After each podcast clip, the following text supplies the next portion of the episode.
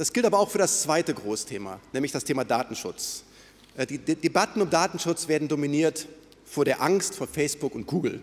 Das verstellt den Blick auf die riesigen Chancen, die wir hier haben, also gerade die kontrollierte Verwendung von Daten. Individualmedizin, Adaptive Learning oder auch künstliche Intelligenz brauchen nun mal Daten. Eine KI ohne Daten ist wie ein Schwimmbad ohne Wasser. Und ganz ehrlich, Weltmeister im Trockenschwimmen wollen wir alle nicht werden. Ähm, das kann nicht unser Ziel sein. Das heißt, für die Wirtschaft bedeutet KI wirklich die Stunde Null. Nach der Dampfmaschine, nach künstlicher Intelligenz, das Rennen ist offen.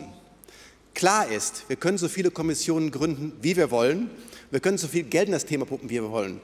Wenn wir das datenpolitische Korsett immer enger schnüren, kann künstliche Intelligenz nicht atmen. Auf europäischer Ebene wird gerade eine Privacy-Verordnung diskutiert, die die Machine-to-Machine-Kommunikation erschweren soll. Aber das ist genau das Gegenteil von dem, was wir benötigen. Wir müssen eine Balance finden zwischen dem Schutz der Privatsphäre und der Nutzung von Daten. Und diese Balance lässt sich finden, nicht für Facebook, nicht für Google, sondern für die digitale Gesellschaft in Deutschland.